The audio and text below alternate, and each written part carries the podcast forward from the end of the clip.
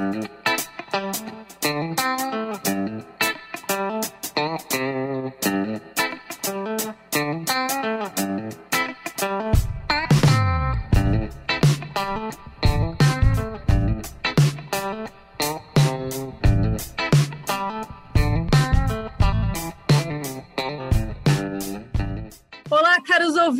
bem-vindos a mais um Astrologuês, podcast de astrologia. Aqui quem fala é Tamiri Sarte e hoje a gente vai falar de um tema maravilhoso, lindo, que vocês amam, que é a Vênus.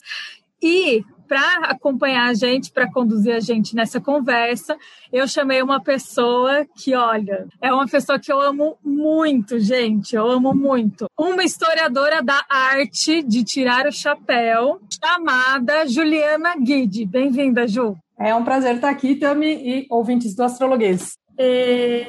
Ô Ju, e você me fala um pouco sobre o seu mapa, porque aqui não é o Lattes, né? Aqui é o mapa que a pessoa tem que apresentar. É, então, eu sou canceriana, tenho a lua em touro, e eu tenho um Júpiter bem importante no meu mapa também, do qual eu mergulho bastante. E já que eu tenho minha Vênus, a minha Vênus é em Gêmeos, por isso que eu estou aqui sem critério falando com vocês. Ah, adoro! E o ascendente? O ascendente também é importante. Em Ares. Uau, tá vendo como a Vênus, a Vênus em Gêmeos ela é? Ela te conduz ao erro, cara. Porque você pode ficar seduzido, ah, lindo, ah, em touro e tal. Ela, ela omite determinados pontos do mapa estrategicamente para nos seduzir. A Ju, gente, além de tudo isso, ela é uma grande amiga. Gente, uma amiga. Nossa, amiga de verdade, sabe? Amiga de verdade. Critério que você tem de amiga de verdade. A Ju é essa pessoa para mim. Bom, antes de qualquer coisa, na verdade, eu preciso fazer uma ponderação, que hoje a gente está gravando, dia 23 de março, às 10h20 da manhã. Então é preciso que vocês aí do futuro que estão ouvindo a gente tenham em mente que Mercúrio, aqui do nosso lugar de fala, aqui do passado do nosso lugar de fala, Mercúrio está em peixes, exilado e em queda e a lua está em câncer, perdendo aspecto com quem quer que seja no céu. Mas mesmo assim a gente está gravando o programa porque a gente é louca, né? Ou então porque a gente é muito corajosa. Tudo uma questão de perspectiva. Então tenham vocês aí que vão ouvir isso quando o Mercúrio estiver domiciliado aí no futuro, ou pelo menos não exilado, escutem com, com, essa, com esse carinho, né? Olhando aqui o nosso lugar, dia, local e horário de fala. Muito bem, feitas as devidas ponderações, agora que a Ju já fez um nude astrológico, que, não, que é assim, né? Já vai entregando o nude logo de cara. É. Agora a Ju está permitida, agora que vocês já assimilaram ela astrologicamente na cabeça de vocês, ela está permitida falar sobre o trabalho dela também. Você trabalha com história da arte, como que é? Onde vivem historiadores da arte, o que fazem, comem, como que é isso? É, os historiadores da arte, em geral, habitam bibliotecas e museus quando eles estão muito felizes, né? É, arquivos, eventualmente, também, dependendo um pouco da abordagem que a gente tem. Então, eu sou formado em História e me especializei em História da Arte, que é a minha grande paixão, foi o que me tragou, me trouxe para o campo da História. Mas o que eu gosto de fazer mesmo é dar aula, né? Meu negócio é dar aula, eu tenho um, um, grande tesão nisso mesmo. Então, eu dou cursos, eu dou curso de História da Arte, dou curso de História da Arte do Renascimento no MASP, porque quanto mais velho, melhor para mim. Então, não que eu não goste da contemporaneidade, mas tenho um fascínio por qualquer coisa que seja mais antiga, né? Então, ah, esse tema que a gente vai discutir aqui hoje é um tema que me agrada muito, já que a gente vai poder falar lá dos primórdios, dos ancestrais, aí eu gosto. Aí, tá então, vendo? O áudio, o programa é sobre Vênus, vocês aprendem sobre câncer canceriano é assim, cara. Por que, que o canceriano é assim? Quanto mais velho, melhor. Sim. Né? Não, mas a origem mesmo não está aqui. Aí vai mais uns 300 séculos, né? A origem da origem da origem. Então, beleza. Então, vamos lá para a origem da origem da origem. Ju, o tema, esse, esse episódio, ele já nasce com um sucesso porque a Vênus, ela é um sucesso, né? Ela é muito pop. Inclusive, coitado do Mercúrio, né? Porque todo mundo fala. Ah, é, aqui no nosso programa, tudo bem, porque Mercúrio, ele mesmo tá afim disso, né? Porque ele tá no signo que dá exaltação para Vênus, que é peixe. Então, ele também tá embasbacado de amor, ele já nem lembra quem que ele é. Por isso que ele não tá conseguindo falar muito bem. Mas, assim, muito recorrentemente as pessoas falam: ah, o meu sol é tal, alguns outros, né, que manjam um pouco mais já falam: meu ascendente é tal, outros que já manjam um pouco mais falam: minha lua é tal. Quem já quer te dar a ficha direto na, na festa, né? Saudades, saudades festas, saudades samba. Saudades. A galera já vinha assim, ah, Sol não sei o que, ascendente não sei o que, Lua não sei o que, e Vênus não sei o que. Sendo que Mercúrio está entre a Lua e a Vênus. Ele está mais pertinho, mas ele é sistematicamente, né? E, e, quase propositalmente esquecido. Porque todo mundo quer saber de Vênus e a gente não tem como julgar, né? Não. Quem não julga é podemos. é Deus. Então, já que é para falar de Vênus, e é para falar de, de antiguidade, Ju, eu queria que você é, me dissesse aí nos seus estudos como que surge essa imagem da Vênus? Tipo, a gente consegue saber, é claro que ah, o início, que, que angústia né, do caranguejo, o início, o primeiro dia que alguém pensou, a gente não tem como saber. Né? Mas, assim, mais ou menos, o que surge? Surge na Grécia? Já rolava antes? Como que é isso? Bom, então, é, Vênus é um nome romano de uma divindade que já existe na Grécia, que é Afrodite, né? que é o, o princípio, digamos, desse culto que a gente conhece, Afrodite. Mas a Afrodite não é a primeira versão, digamos assim, que a gente tem de uma deusa com essas características. Né? Então, o culto de Afrodite ele vai se iniciar na ilha de Chipre. A gente já vai falar um pouquinho sobre isso. É, mas eu acho interessante que a gente mencione, é, então, que a gente tem fontes né, é, escritas que falam dos nascimentos, da origem da Vênus. E essas fontes são fontes gregas, enfim, que vão indicar para a gente mais ou menos como é que começa esse culto, né? Além de outros documentos que a gente tem. Então, a ilha de Chipre é indicada, né, pela historiografia de maneira geral, como um lugar onde começa o culto de Afrodite, de fato, né? De onde ele se vai se espalhar pelo resto uh, do mundo grego antigo.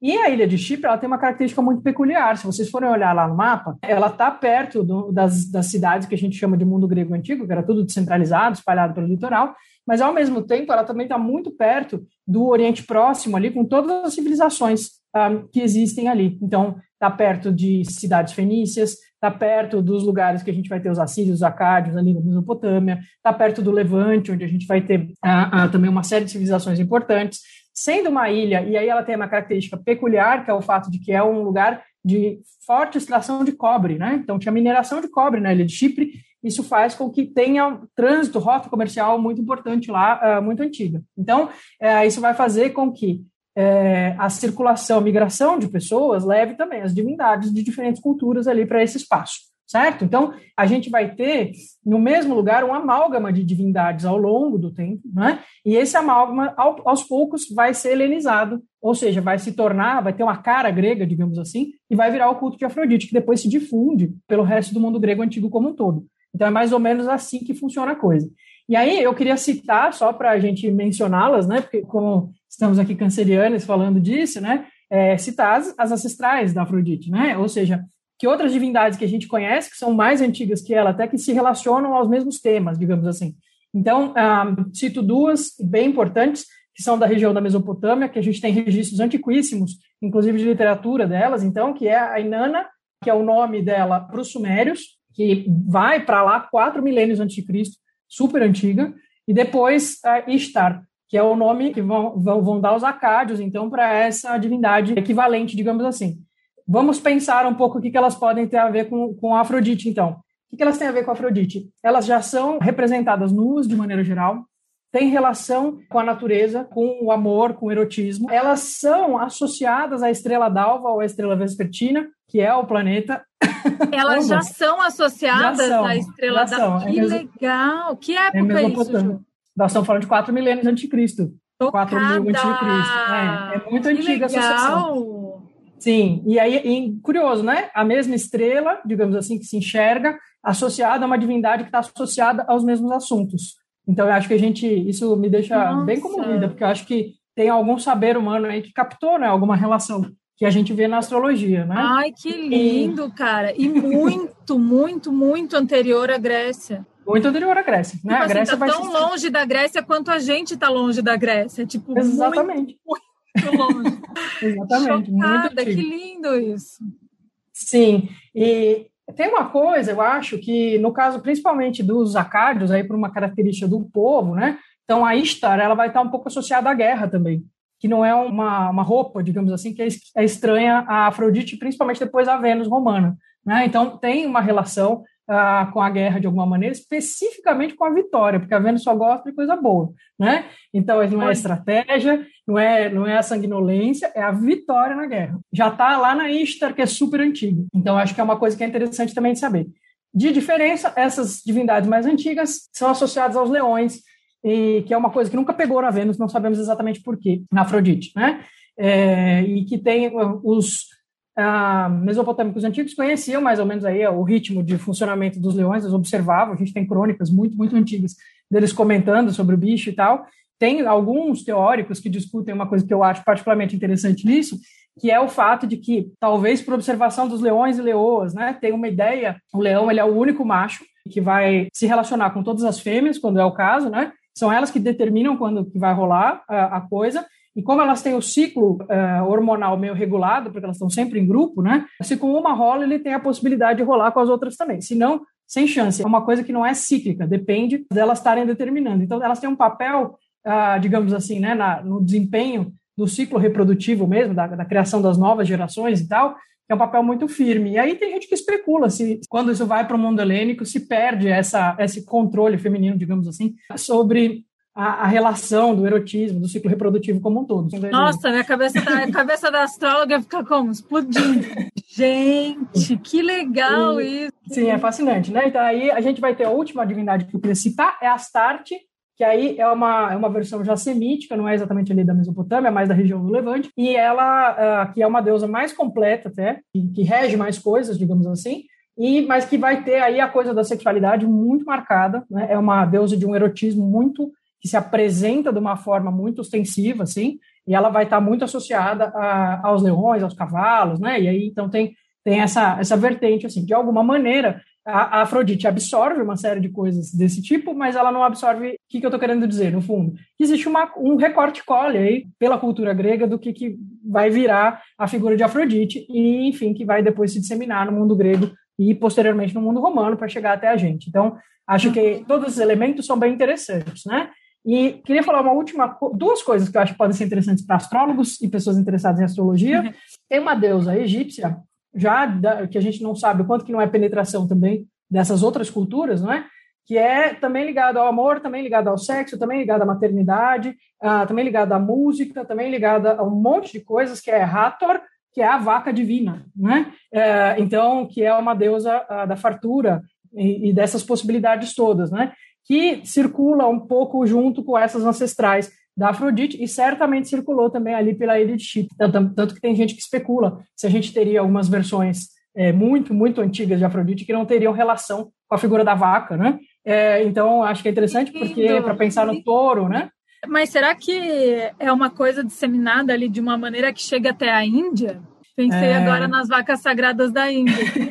Né? Isso já não sei, porque eu não, não, não tenho certeza de como é que funcionam os trânsitos, sabe? Para mais longe.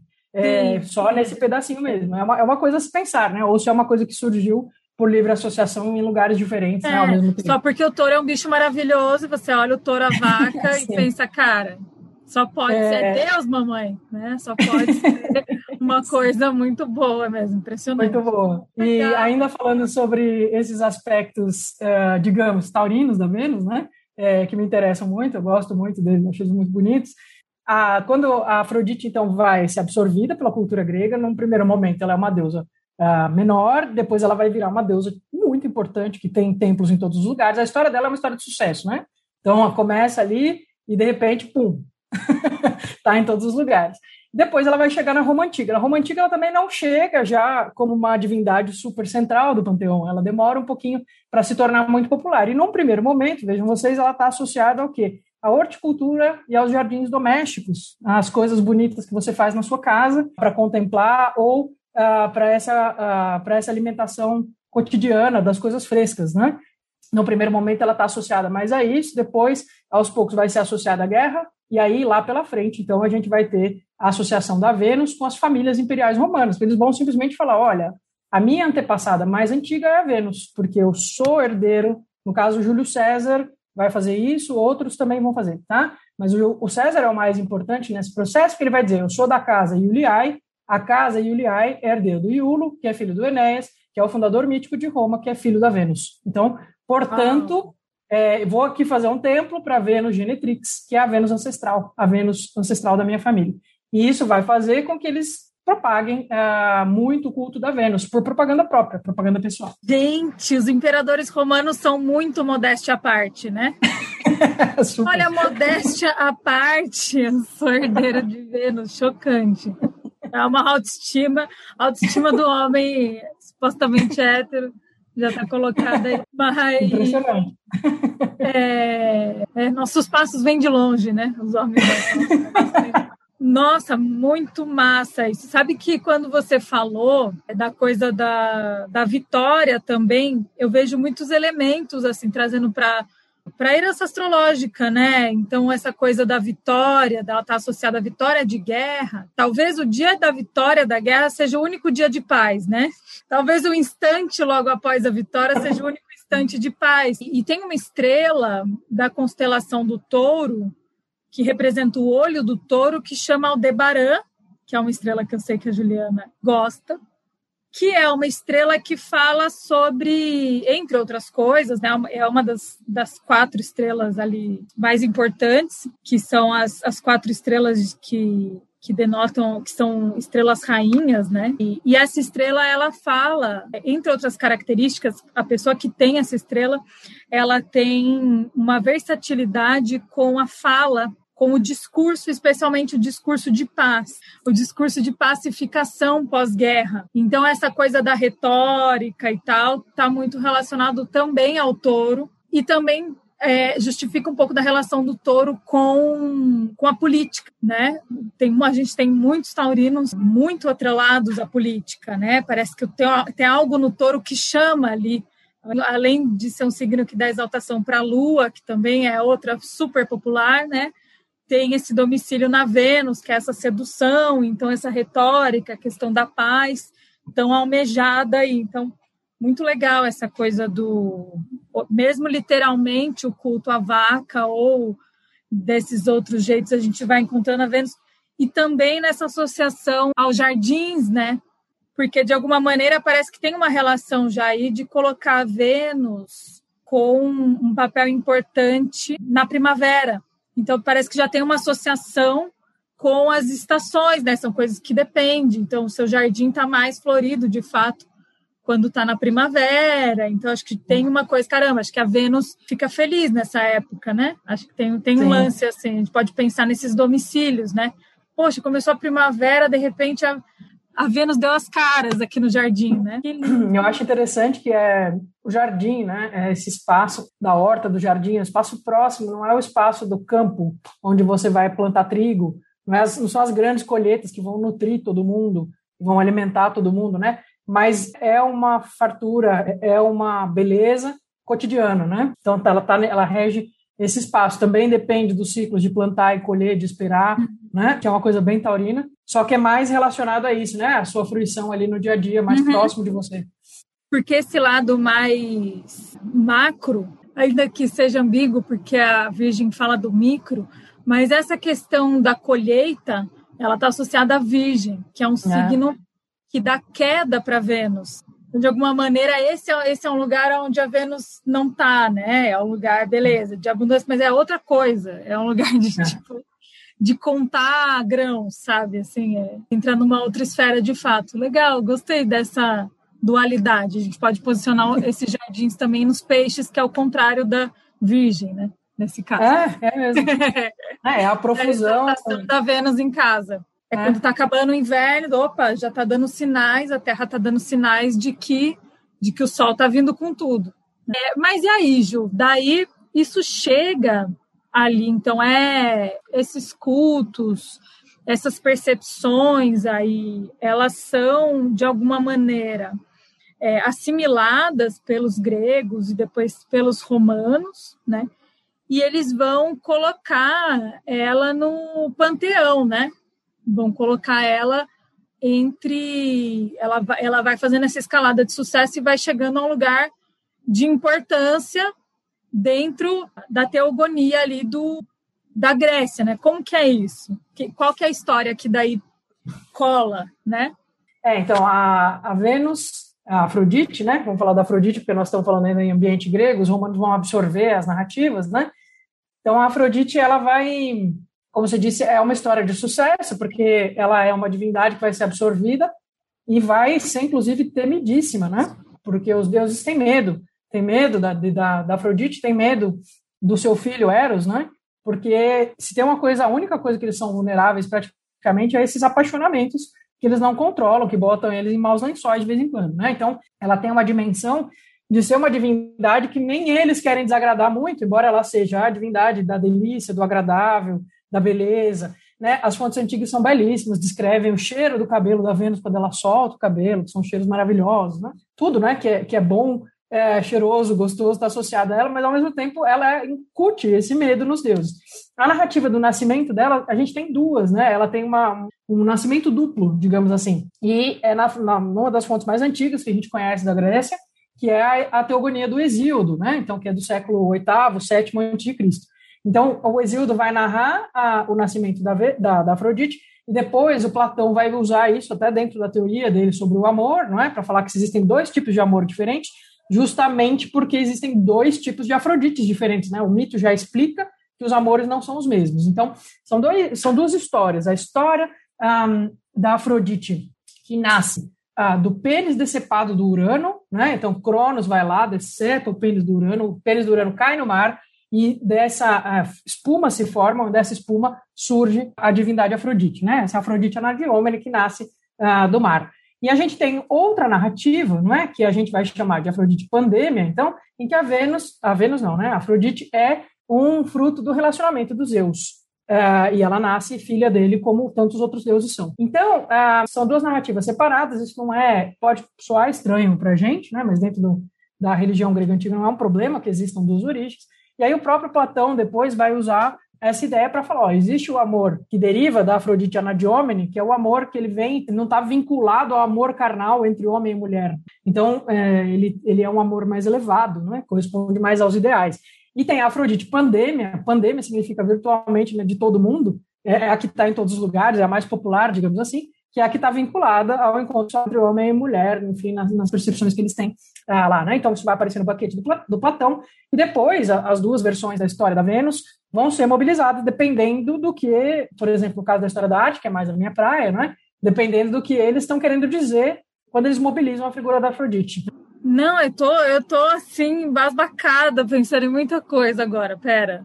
Então, eu estou pensando aqui, existe, é, será que existe uma hierarquia desses amores no pensamento do Platão ou de outros escritores uhum. assim que Sem esse dúvida. amor elevado ele, ele é mais ele é elevado em termos também hierárquicos ele é superior Sim, ao outro que eu estou pensando certeza. aqui nas regências da Vênus né porque a Vênus na astrologia ela rege ela tem domicílio no Touro e ela tem domicílio na Libra só que no Touro é um domicílio que ela compartilha com a Lua que é uma esfera que fala das coisas mais chulas. Chulas não de escrotas, chulas de, de baixas mesmo. Então, tem representações uhum. gráficas antigas que colocam os trabalhadores braçais, os trabalhadores mais simples, como regidos pela Lua. Porque a Lua, como ela é mais aqui, ela é mais povão, ela está mais perto da gente, ela é de massas mesmo, né? Uhum. Então, ela fala daquilo que é que está em qualquer lugar, que a gente encontra em qualquer esquina sabe? Assim, a Lua fala disso. Então, eu fico pensando que uma das regências da Vênus, ela compartilha com a Lua. E a outra regência da Vênus, ela compartilha com Saturno, é o... que é a Libra, que aí é, é o elevado, né? Porque Saturno, ele está diametralmente oposto à Lua. Né? Se a Lua é a primeira esfera, Saturno é o último. E aí, nesse caso, inclusive, a história, na história, essa Vênus do amor elevado é uma Vênus que ela é irmã de Saturno. ela não está abaixo de, ela compartilha com ele algo, né? Ela não está abaixo ah. de Saturno. É bem forte isso, né? Porque assim, tá todo mundo abaixo de Saturno. Então você ter, nem que seja uma das narrativas de uma das deusas ali, né, que tá abaixo ali na depois ali no plano ptolomaico ali, né, do, das esferas e tal, é, você ter uma deusa que ela tá ao lado de, de Saturno é uma coisa bem bem forte, assim. E, enfim, ela também compartilha aí, só que na verdade ela é mais uma co-regente de peixes, né? Mas o regente de verdade é Júpiter. Então, ela, de alguma maneira, ela tem uma participação também nisso, mas que também fala de elevação. Na verdade, a palavra elevação a gente atribui mais a Júpiter mesmo, por causa da questão sagrada, né? Sagrada, é, sublime e tal, que está associada a Júpiter. Enfim, é, era isso que estava passando pela minha cabeça quando eu estava com uma cara de. Não, mas eu acho que faz todo sentido. E, inclusive, eu acho que ilumina muito a, a, a coisa que às vezes não é tão claro para a gente entender, né? Como é que rege, quando você está se aproximando da astrologia, né? Como é que uma deusa é, consegue reger signos que aparentemente são tão é, diferentes entre si, mas, na verdade, quando você vai olhar, faz todo sentido, né? Faz todo Porque sentido. Porque ela rege o touro e ela rege a Libra ao mesmo tempo, e ela tem um pé ali nos peixes também. Eu acho que é, pensar na origem mesmo da narrativa sobre a Vênus ajuda a gente a se situar aí, né? Exatamente. Entender o que, que essa galera que inventou a astrologia, né? É, então. Essa galera, no caso, nesses quatro mil anos, e que o que passava pela cabeça deles, né? E já associando aquela figura que eles viam no céu. Né? Incrível. Incrível, incrível. Mas aí, Ju, a sua, o seu campo de atuação é, é com as imagens, né? Com a, com a representação que a galera vai fazer disso. E quando, eu queria saber quando que surge, de canceriana para canceriana, quando que qual que é a primeira Vênus?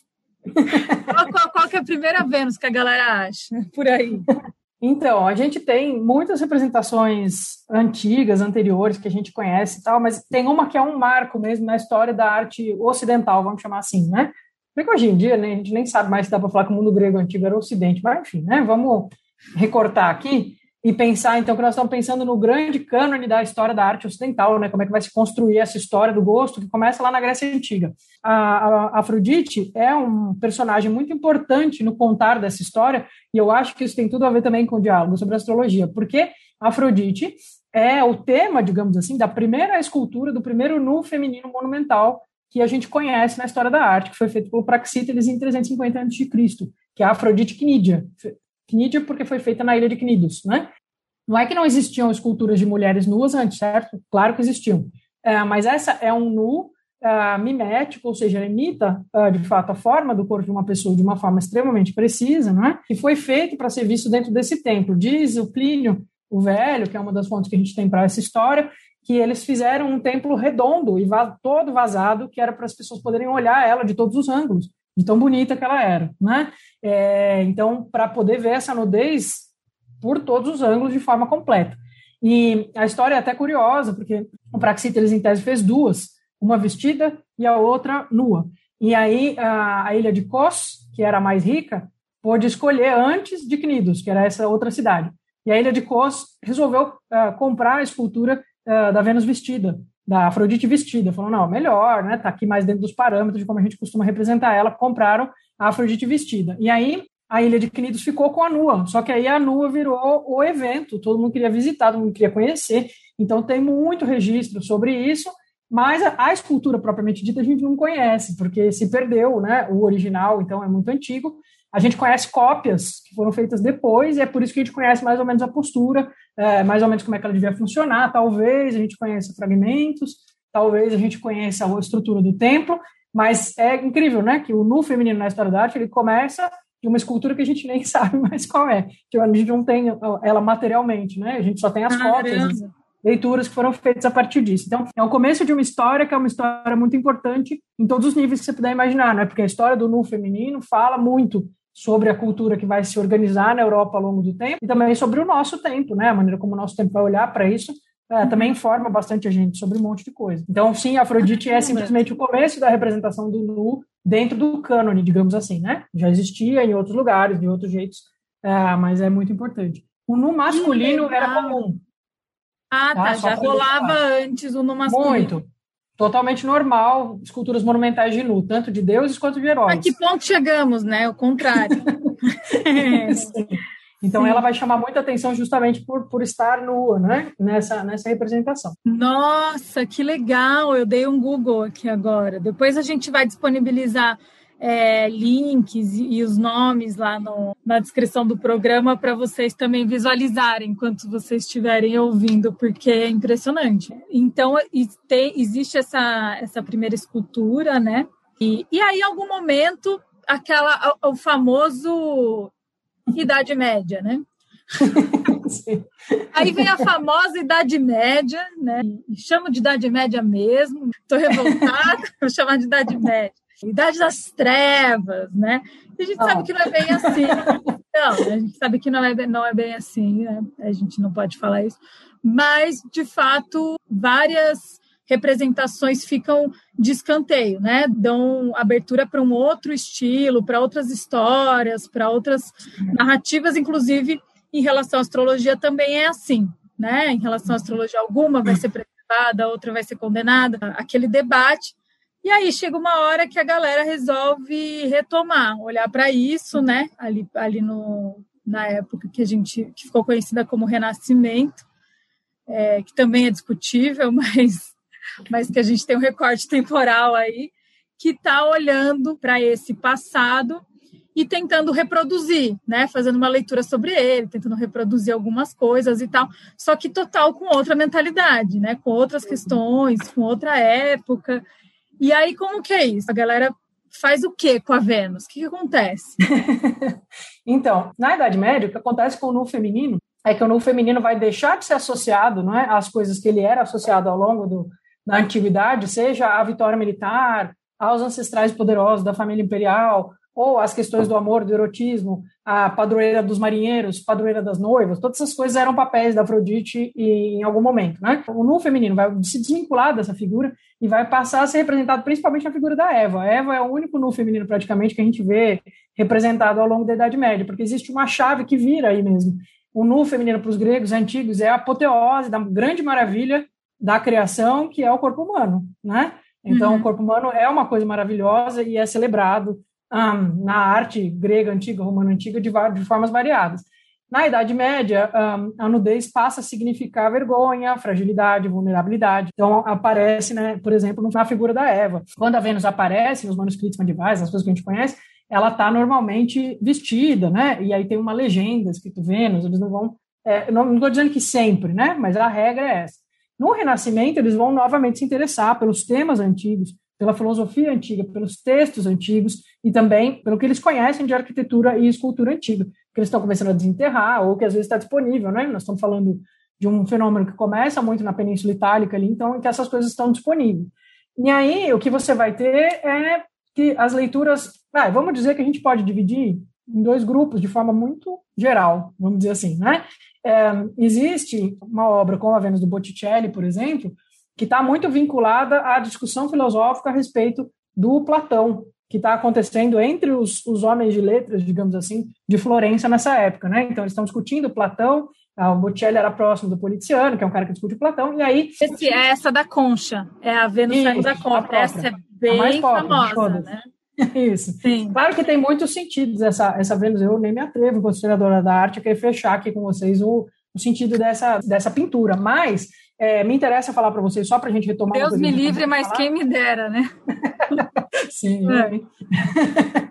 eu não quero ser perseguida depois pelos deuses da história da arte, vão puxar meu pé à noite. Mas eu só me interessa falar que é, existe uma leitura possível né, desse tema nessa época, que é justamente o de que a representação da Vênus que está nascendo do mar fale do, desse amor mais elevado que o Platão coloca lá no banquete, numa leitura de que ele está relacionado ao amor divino, ao amor do Deus cristão porque afinal nós estamos num ambiente cristianizado, só que está retomando o antigo, né? Então acaba sendo uma maneira de falar uh, de uma forma tortuosa que a gente não imagina, porque nós estamos muito distantes do, do 400 italiano, né? É, de falar do amor espiritual, digamos assim, né? Então é uma das camadas possíveis, né? E ao mesmo tempo a gente vai ter o surgimento das representações das Vênus nuas, que são mais, digamos, mais presentes na pintura de Veneza, que aí são aquelas, aqueles nus reclinados com elementos contemporâneos ali, então, é, que tem uma sensualidade embutida, que gera um certo debate sobre se aquela Vênus é uma Vênus ou se é a, a noiva de alguém, a esposa de alguém, uma cortesã, qual que é daquela pessoa, se ela é uma pessoa específica, enfim, né? É, e aí já associando então essa temática antiga como um pretexto para mostrar o no feminino, que também vai ser uma coisa que vai rolar muito ao longo da história da arte. Né? Então, é, todo mundo o corpo feminino é uma coisa maravilhosa, todo mundo gosta de ver um no feminino. A, a audiência, principalmente nessa época, enfim, é, e os comitentes eram homens, né, abastados, e, e, então a Vênus ela permite, digamos, em ambientes profundamente cristianizados, né, explorar essa temática. Né? É lógico que isso vai variar ao longo do tempo. Ou então ela tá, ou ela é uma oportunidade para tratar desses temas que são moralmente ali, que estão ali na linha do duvidoso, né? Falar de erotismo, de festinha, é, do, do, ambiente do quarto, né? Qualquer coisa do tipo, ou então elas estão vinculadas a essas outras discussões aí é, que tem a ver com esse afloramento dos antigos também, mas do ponto de vista intelectual, filosófico, enfim, da poesia, né? Então, uhum. na verdade, são muitas possibilidades, que é isso. A Vênus vai aparecer nas metamorfoses do Ovidio, vai aparecer um monte de de poetas antigos que eles estão lendo, eles gostam de ler, é um gosto. Que nem a gente assiste Netflix, eles gostam de discutir as metamorfoses do Ovidio. Então o cara quer um quadro que tem a Vênus, porque a Vênus aparece ali naquela obra. Aí o cara que vai fazer a peça de teatro retoma aquele tema. Então, acho que o que é difícil para a gente entender é que a tradição clássica nessa época ela é uma coisa corriqueira das pessoas de um certo extrato social e até para as pessoas que, para as classes mais populares, ela vai acabar sendo associada a isso depois, né? De maneira que você pegar um dicionário do século XIX na França, por exemplo, você vai ver um monte de expressões comuns é, das pessoas mesmo, do popular, que, que falam da Vênus. Né? Um monte de Vênus é, é o nome que se dá para a genitália feminina. Levar um chute da Vênus, pegar uma doença sexualmente transmissível. Enfim, Olha. essas coisas. Então, ela vai chegar no popular, digamos assim, também. Mas só estou dizendo isso para a gente não achar que também é uma coisa que era totalmente restrita ao ambiente das pessoas alfabetizadas, educadas. Por que não, né? Aos poucos essa essa associação ela vai vai se dar também por todas as pessoas, enfim. Tô pirando agora porque você falou essa coisa da, do chute de Vênus.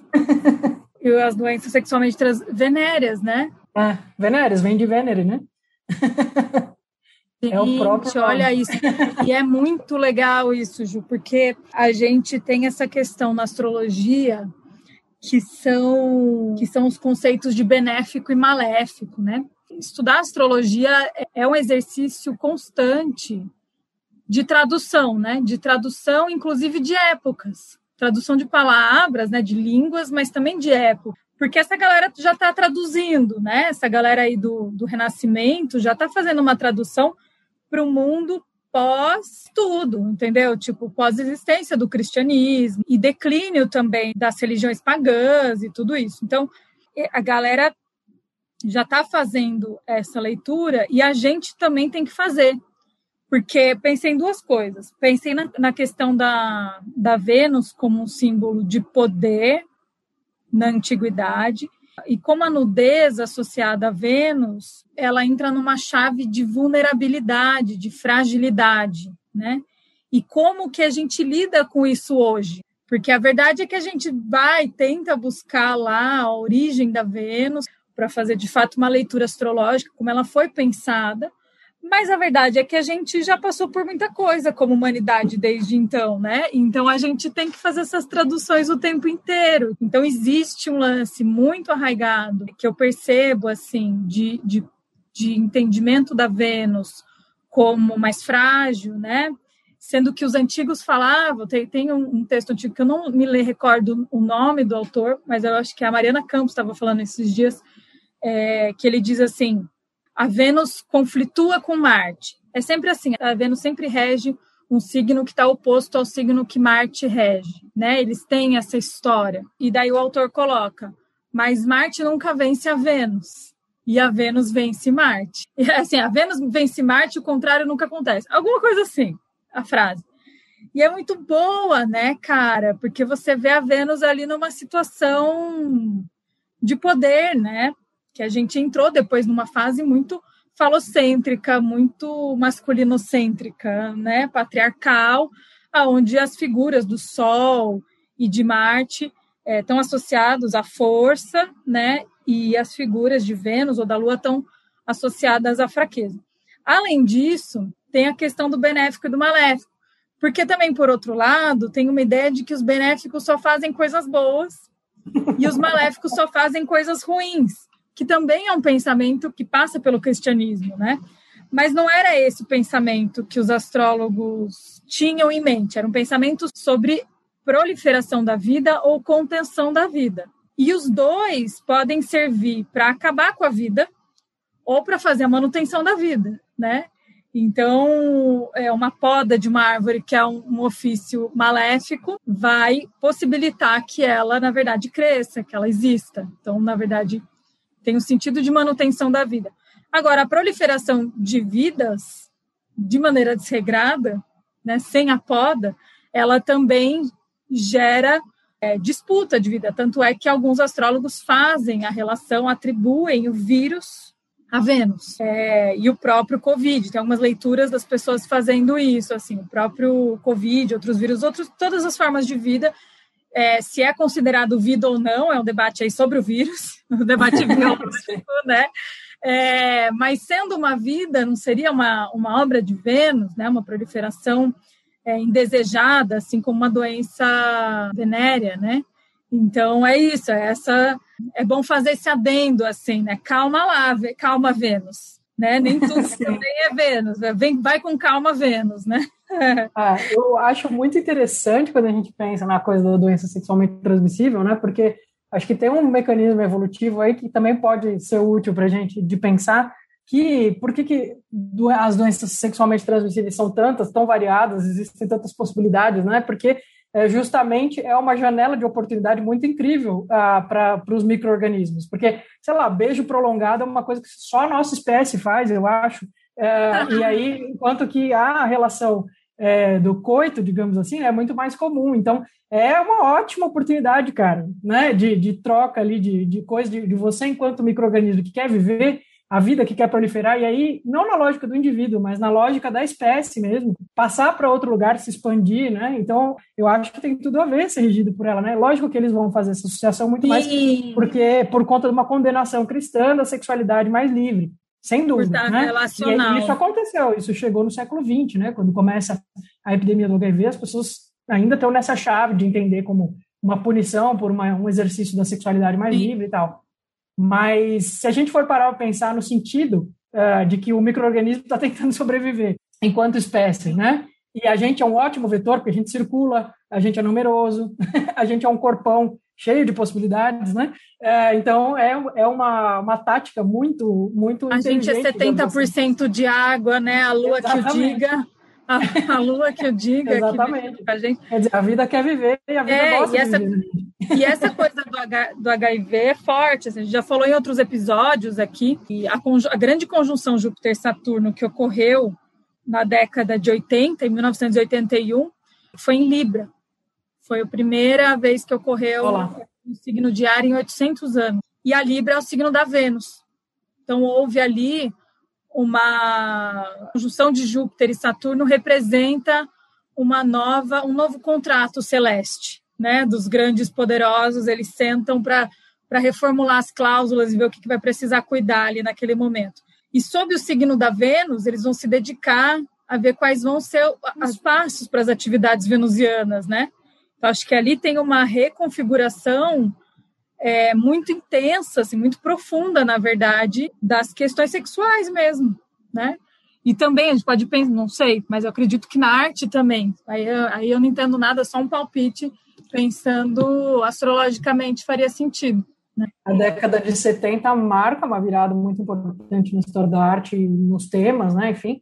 E aí, é mas é isso, né? É uma, falando do HIV, a gente já está num período posterior, já é década de 80, né? Mas acho que é, a gente vai ter uma produção muito importante, sim. E aí, falando um pouco disso, né? Enfim, como que o século XX vai, vai pegar essa figura da Vênus e vai reformular ela de acordo com os novos sujeitos que estão pensando sobre esse tema, porque é isso, esse tema vai se tornar canônico. Então, é, sei lá, você vai lá no século XIX, os artistas da Academia uh, Francesa de Belas Artes estão todos fazendo Vênus e representando Vênus, porque ela fala do ideal da, de beleza da Grécia Antiga, dessa grande arte grega antiga. Os gregos eram incríveis escultores, né? E dizem que pintores também, embora a gente não conheça muitas pinturas. Então, esse ideal de beleza que passou, que chegou da antiguidade clássica até a Europa naquela época, enfim. E aí existe um, um jeito de dialogar com a figura da Afrodite e da Vênus, que é pensar nesse ideal de beleza das artes, né? Que é o bom gosto, o refinamento. A sofisticação, o cara que é, que é um artista e é também muito inteligente e erudito e etc. Mas, quando a gente chega no século XX, a gente tem as artistas mulheres assumindo essa narrativa, a gente tem uma mudança muito grande no tipo de coisa que se mostra quando você mobiliza a Vênus enquanto figura como tema da obra de arte, né? Então, acho que a gente pode deixar os links depois. Podemos, de repente, fazer um carrossel no Instagram com as imagens, sei lá, algo assim. Mas a gente tem uma série de artistas do século XX que vão trabalhar com esse tema uh, e que vão discutir temas que aí passam por questões que são pertinentes às mulheres, não é? Os padrões de beleza femininos que as Vênus ao longo do tempo representam, não é? Como é que incidem sobre sujeitos femininos?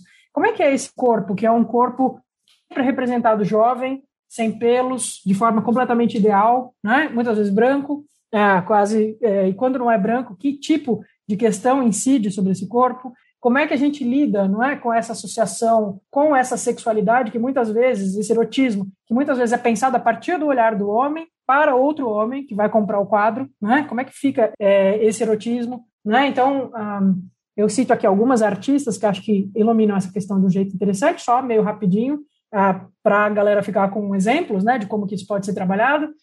Acho interessante falar da Hannah Wilk, que vai fazer uma, uma obra muito importante chamada Intravenus, na qual ela é um trocadilho com intravenoso, né, o nome da, da obra, em que ela acompanhou a, o seu processo de adoecimento por linfoma e até a morte, praticamente, com fotografias, em que ela retoma diversas posturas, que são posturas da história da arte da Vênus, entre outras coisas, retratando esse processo de forma bastante honesta, é muito impressionante o trabalho dela, e é isso, né, está trazendo não aquele corpo idealizado da beleza jovem, eterna, infinita, é, que ficou cristalizado no tempo, no momento de contemplação, desse olhar do pintor, do olhar do, do, do cara que encomenda o quadro, mas esse corpo, que é um corpo que envelhece, uh, que é um corpo que adoece, é, que é um corpo que tem os seus limites, as suas questões, os seus prazeres, né? Então, acho que é bem interessante.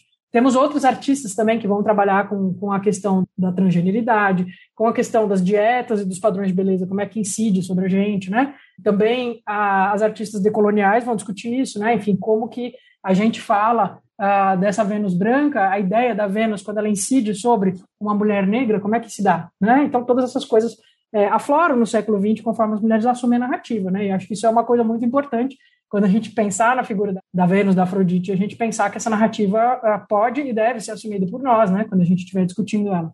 Uau, incrível isso! Nossa, incrível mesmo, porque parênteses, a questão da, do intravenoso, as veias estão associadas também no corpo a Vênus. Ah, olha lá. No caso, tem uma amiga que fez um mapa, acho que foi a Luísa, se não foi, me desculpe.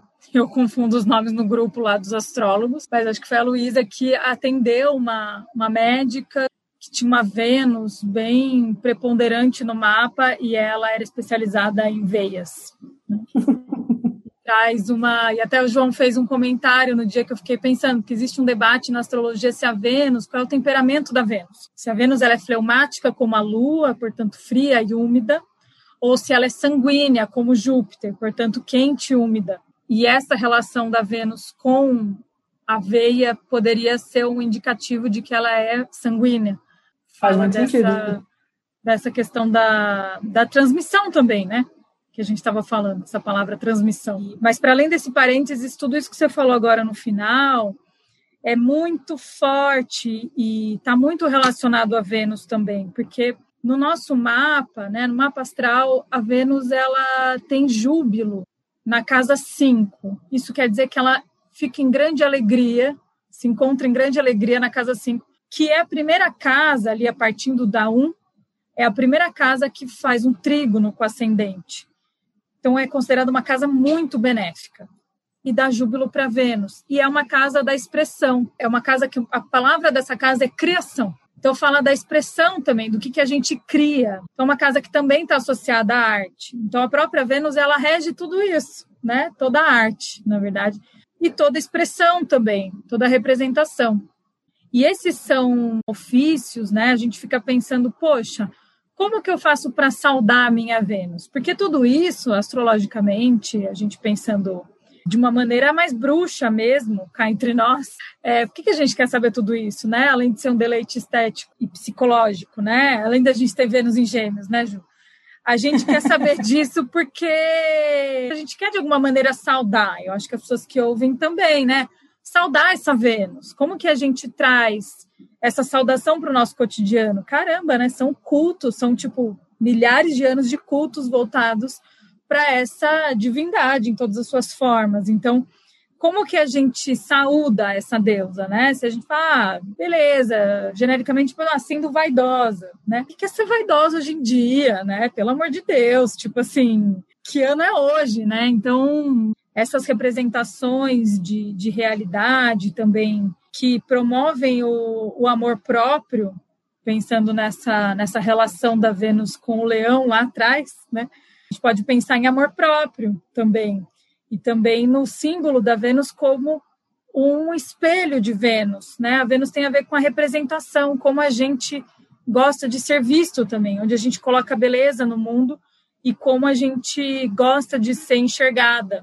Então, enfim, falando isso só para ficar uma dica para quem está ouvindo, é olhar com outros olhos para Vênus, né? A gente sempre pode olhar com um olhar ainda mais generoso para essa nossa essa parte que nos compõe, compõe o mundo e nos compõe também.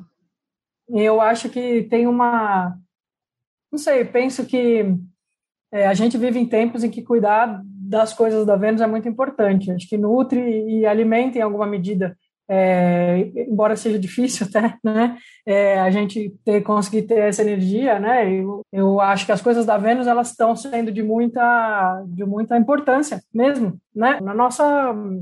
Sobrevivência. Sobrevivência nesse momento, é. é. lembrar que, que existe beleza, que existe amor próprio e que isso e que existe generosidade, que existem bênçãos e que existem é, profusões e fartura e que né, sair um pouco dessa lógica da secura em que a gente está faz muito tempo. Acho que numa uhum. alquimia meio maluca, mesmo que seja mental, uhum. é, psicológica, todos os dias, eu acho que é importante, sabe? É, uhum. Acho que para mim ela fala muito disso também. E vontade de viver, né, Ju? A Vênus ela dá vontade de viver, né? Linda Sim. de viver. Tem essa expressão linda de morrer, linda de viver tem uma vontade de viver, assim. Eu sinto, eu não tenho nada. É errado falar isso, tá? Que não tem nada em algum signo no mapa.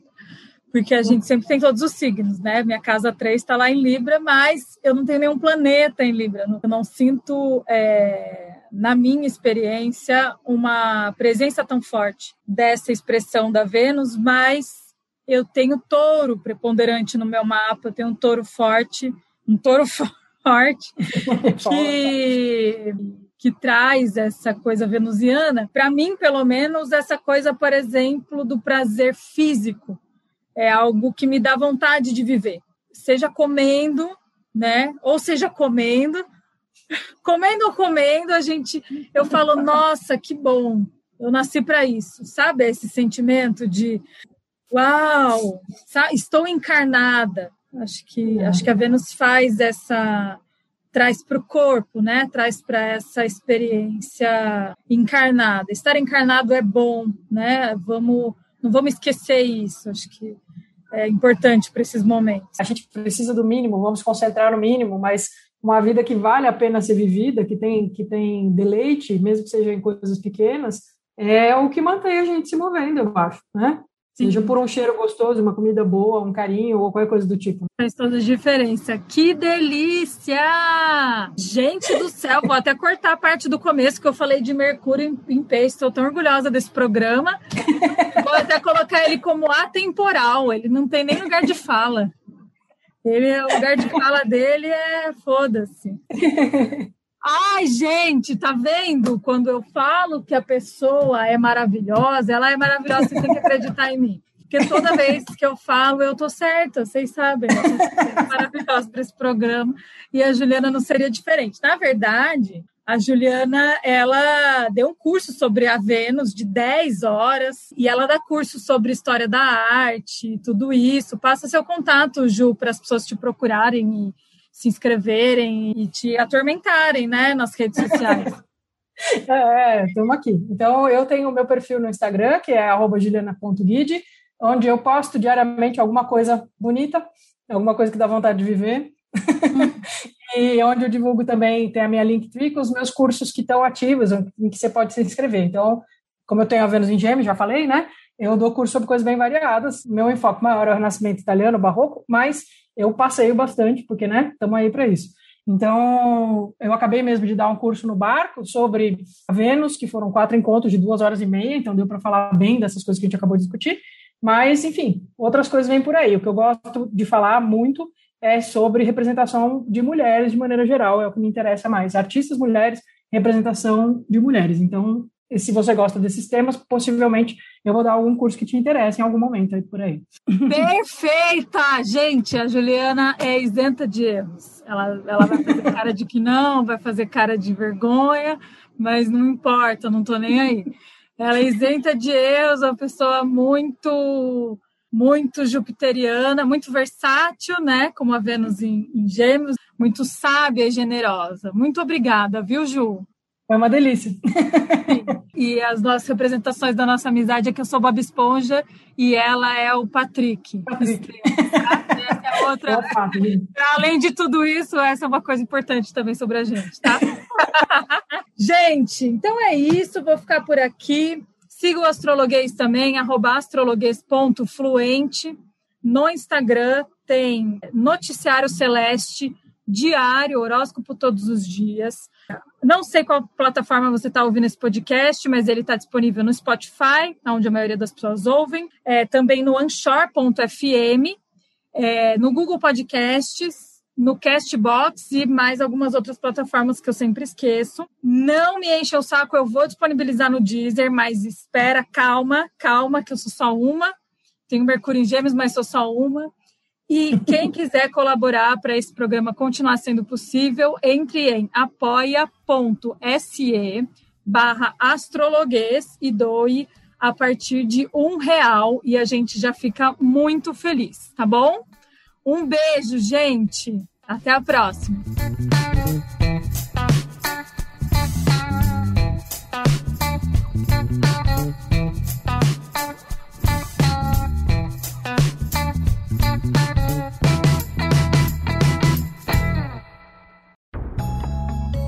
Este podcast foi editado por estopimpodcasts.com.br.